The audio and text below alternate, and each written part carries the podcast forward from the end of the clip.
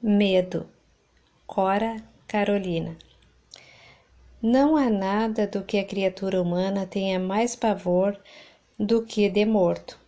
Deve haver realmente e de forma obscura uma força tremenda, invisível e imensurável da parte de quem morreu sobre aquele que anda firme na vida, anulando neste a capacidade de resistir à presença ao contato ou à simples suspeita de aproximação daquele.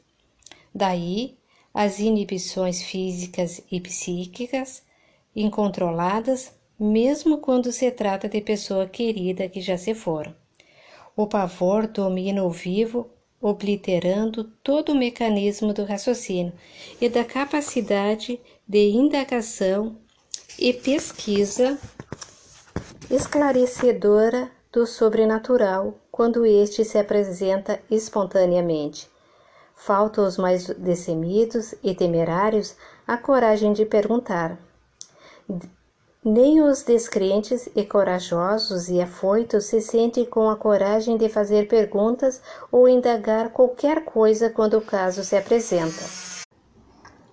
Desse medo, medo do obscuro, profundo e selvagem que a criatura não conseguiu disciplinar, surgem os casos trágicos, cômicos e humorísticos acontecidos com alguns mortos aparentes que tornam a vida até mesmo a simples aparência, suposição e enganos ligada à ideia da morte.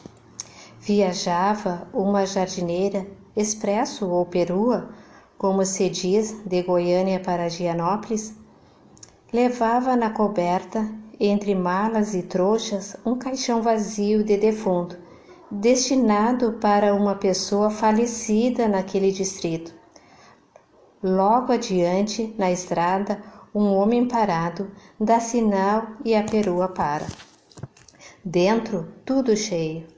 O homem que precisava de seguir sua viagem aceitou de viajar na coberta com os volumes e o caixão vazio. Subiu. O tempo tinha se fechado para a chuva e logo começou a pingar grosso. O sujeito em cima achou que não seria nada demais ele entrar dentro do caixão e ali se defender da chuva. Pensou melhor. Entrou, espichou bem as pernas, ajeitou a cabeça na almofadinha que ia dentro, puxou a tampa e, bem confortado, ouvia a chuva cair. Mais adiante, dois outros esperavam condução. Deram sinal e a perua parou de novo. Os homens subiram a escadinha e se acocaram no alto. Iam conversando e molhados com a chuva fina insistente.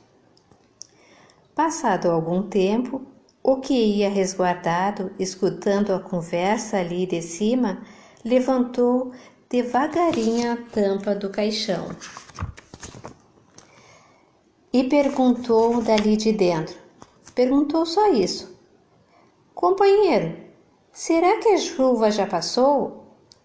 Foi um salto só que os dois embobados fizeram do coletivo, correndo. Um quebrou a perna, o outro partiu o braço e costela, e ficaram ambos estatelados de susto sem fala na estrada.